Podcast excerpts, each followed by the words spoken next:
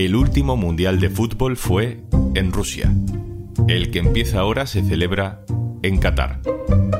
¿Qué hacemos allí? Y si esto se decidió hace 12 años, ¿por qué nos hacemos los indignados ahora? ¿Qué papel juega Estados Unidos o España en esta situación? Soy Juan Luis Sánchez. Hoy en un tema al día. ¿Pero qué hace un Mundial de Fútbol en Qatar?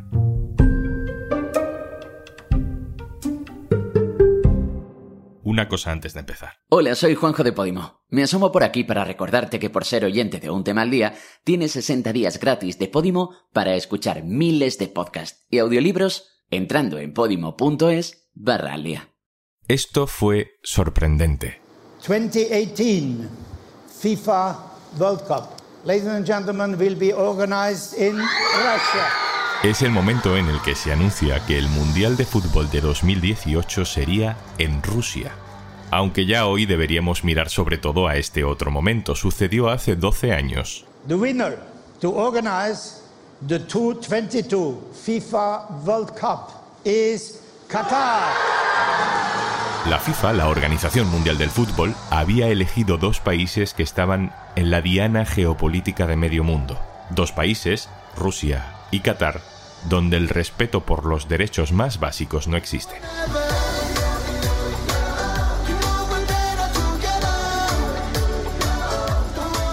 Esta es la canción oficial del Mundial de Fútbol 2022, el que empieza ahora. Haya Haya, Better Together, un mensaje en inglés, también un poco de árabe, mejor juntos, cantan, mejor juntos, aliados con Qatar, incluso para no respetar los derechos humanos.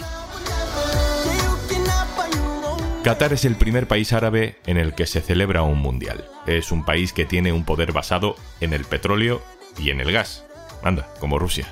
Es un país en el que manda la ley islámica, en el que las mujeres están tuteladas y en el que ser gay es delito.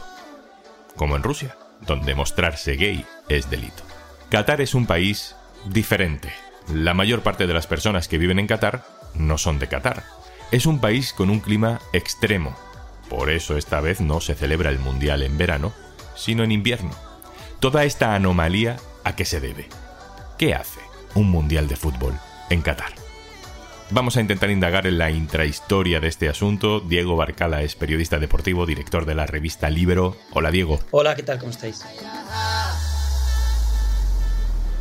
Hay ahora mismo mucha indignación con que el Mundial se celebre en Qatar. Y esa decisión en realidad pudo haberse evitado hace mucho tiempo. Tú que has cubierto esta historia desde el principio, ¿cómo lo ves? ¿Estamos siendo hipócritas? ¿Es una indignación fingida? Sí, es un poco fingida, en mi opinión, porque al final esto lo sabemos desde el 2 de diciembre del 2010, que fue, digamos que la, fecha fatídica del, del, terremoto Qatar y Rusia, que se suele olvidar mucho, pero además de la polémica por la designación de Qatar para este mundial que justo va a empezar, se designó también el mundial de Rusia de hace cuatro años, que fue bastante polémico también, porque no eran para nada los dos países favoritos, pero dicen que la sorpresa real fue la designación de Rusia en 2018, antes que incluso que la de Qatar. Cuéntanos cómo llega Qatar a ser la sede del Mundial de Fútbol 2022. ¿Qué sucede hace 12 años que extrañó tanto a algunos a los que no os escuchamos lo suficiente? Pues hay que entender para aprender ¿no? de esta situación y por qué ya hemos llegado a Qatar, ¿no? Esto que nos está sorprendiendo ahora. Pero bueno, ¿qué pasó en 2010 para que llegáramos a Qatar? Lo primero que pasó es que los dos mundiales previos fueron deficitarios para una máquina de hacer dinero como es la FIFA, que se basa en dos fuentes de negocio. Son los patrocinios y los derechos de televisión. Y veníamos de dos mundiales que habían sido en Brasil y en Sudáfrica que para la FIFA habían sido deficitarios. Entonces dijeron, bueno, lo primero que tenemos que hacer es recuperar el dinero perdido. Recordemos que Qatar llevaba décadas, o sea, lleva más de una década previa al 2010 invirtiendo ingentes cantidades de dinero en el deporte y especialmente en el fútbol. Recordemos, por ejemplo, que jugadores muy famosos en España, pues Guardiola, Fernando Hierro, el propio Xavi, todos estos jugadores estaban yendo a Qatar mucho antes incluso de este 2010 a jugar. es decir, la inversión de Qatar no era una sorpresa. Lo que fue sorprendente fue lo de Rusia, tan sorprendente que, por ejemplo, el presidente Putin no estaba en la reunión aquella de Zurich donde se, se votó y el gran perjudicado fue Estados Unidos. Dicen los que han investigado esta votación y este asunto en el que, bueno, pues derivó un proceso judicial, que un gran enfado se cogió en ese momento el presidente Bill Clinton, porque había recibido la sorpresa, o sea, la promesa, perdón, del propio presidente de la FIFA, Sepp Blatter, de que iba a designar a Estados Unidos como sede del Mundial. Y las informaciones al respecto en documentales, libros, reportajes y demás cuentan que Bill Clinton en el hotel tiró un cenicero contra un espejo y, lo rompió en pedazos, demostrando el enfado y la sensación de, de haber sido robados que había tenido Estados Unidos.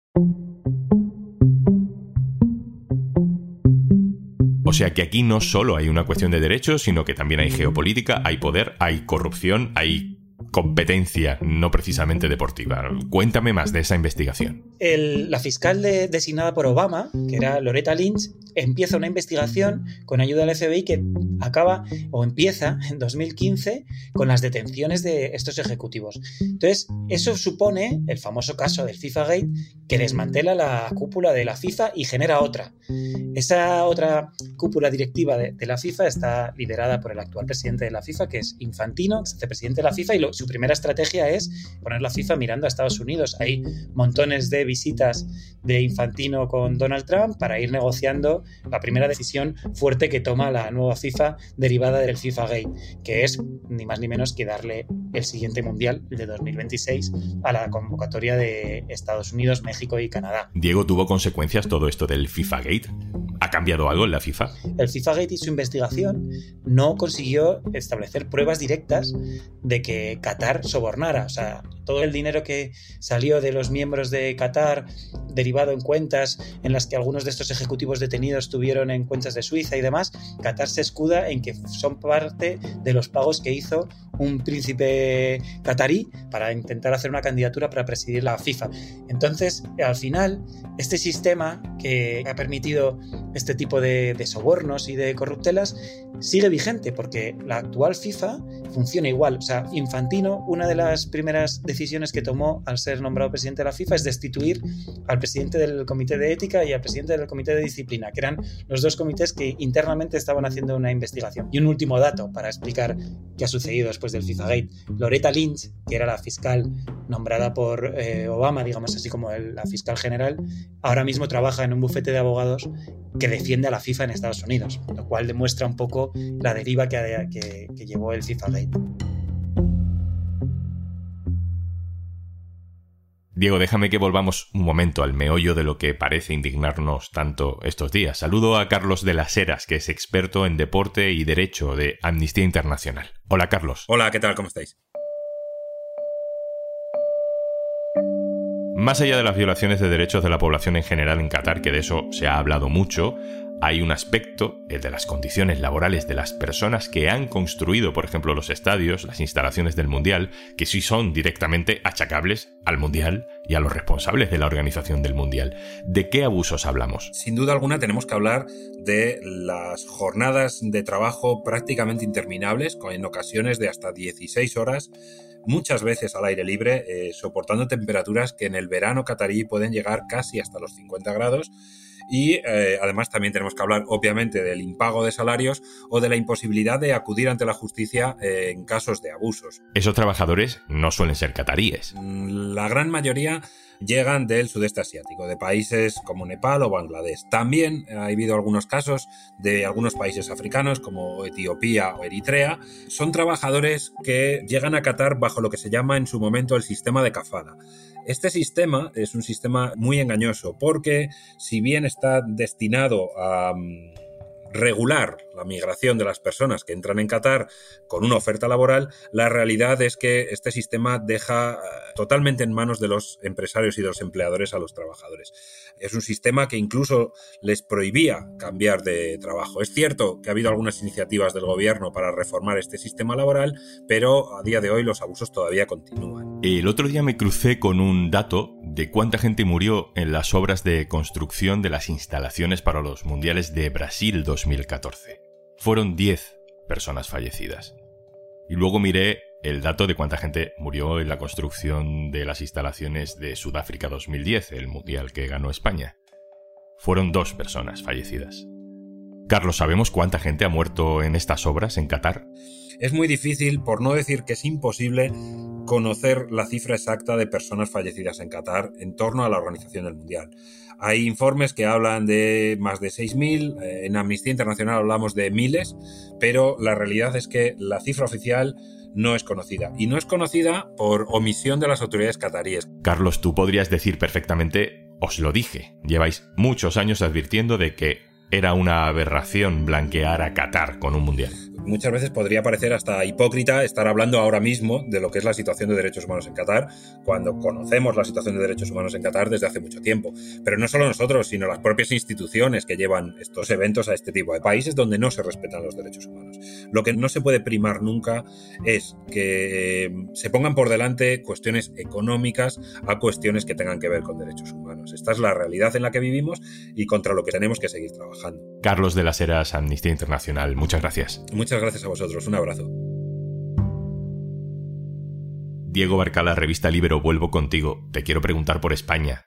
¿Qué actitud ha tenido España ante toda esta situación? Pues aquí me he topado con una sorpresa y es que tengo la sensación de que todos los asuntos de la FIFA se miran desde España como algo ajeno, como que no hay periodistas especializados en la FIFA. Yo lo achaco a dos cosas. Uno, que creo que es una información que nos pilla lejana porque al final España no era una de las sedes favoritas en esta votación que hemos hablado de, Rusia y de Qatar. Sin embargo, los países favoritos y a los que se consideran robados o estafados con esta elección eran Inglaterra y Estados Unidos, es decir, todos los medios de comunicación anglosajones, que son todos los que han llevado todo el peso de la información.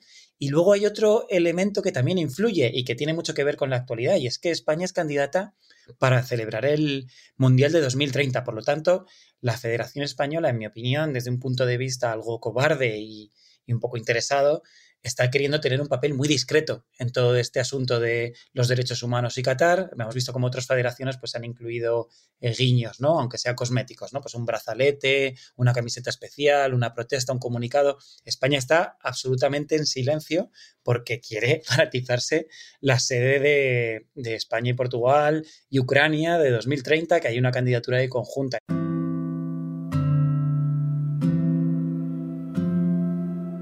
Diego, con todo este panorama, después de escucharte a ti y a Carlos, a lo mejor hay alguna gente o mucha gente que piensa, oye, pues deberíamos dejar de verlo, no hay que ver este mundial. Tú como aficionado al fútbol y como periodista deportivo, ¿qué sensación tienes? Bueno, yo creo que el fútbol y los aficionados, por muy maltratados que estén o estemos, ¿no? Me considero un aficionado a esto, no tenemos que dejar que nos roben el puro juego, ¿no? Por así decirlo. Pues inevitablemente el juego se va a producir, el balón va a rodar, los partidos se van a ver y en mi opinión, pues lo último que tendríamos que hacer es dejar de verlo, ¿no? O decir, bueno, pues me enfado y no respiro, ¿no? Que se dice habitualmente. En mi opinión, lo que hay que hacer es tener una posición crítica, pues tener la postura que demuestre que este mundial nunca debió de producirse, pero no por una cuestión de derechos humanos, porque la FIFA ha pisoteado los derechos humanos allá donde ha celebrado cada mundial. O sea, para mí el acabose del pisoteo a los derechos humanos es estar celebrando un mundial en el 78 en Buenos Aires, eh, en el estadio en el que a 500 metros se estaba torturando a, a mujeres embarazadas y haciendo desaparecer a los opositores políticos, ¿no? Más pisoteo de derechos humanos que ese mundial no lo ha habido, ni siquiera este, ¿no? De Qatar, que por ejemplo ha tenido que hacer una reforma pues, eh, del derecho laboral en, en, toda su región. O sea, es decir, que en cierto modo esa excusa ¿no? que parece que pone la Federación Española de, bueno, allá donde va el fútbol regenera a la sociedad, que me parece una excusa, pero en cierto modo hay un punto de verdad. Entonces sí que manteniendo un punto de vista crítico, creo que hay que conservar el optimismo en el que la celebración del Mundial permita mejorar las condiciones sociales del país en el que se celebra. Diego Barcala, director de la revista Libero, un abrazo y gracias. Gracias, hasta luego.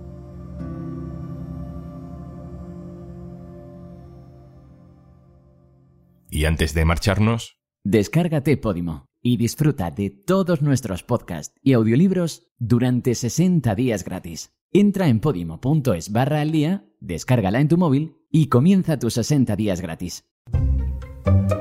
Esto es un tema al día, el podcast del diario.es. También puedes suscribirte a nuestra newsletter. Encontrarás el enlace en la descripción de este episodio. Este podcast lo producen Carmen Ibáñez, Marcos García Santonja y Zascun Pérez. El montaje es de Pedro Nogales. Yo soy Juan Luis Sánchez. Mañana, otro tema.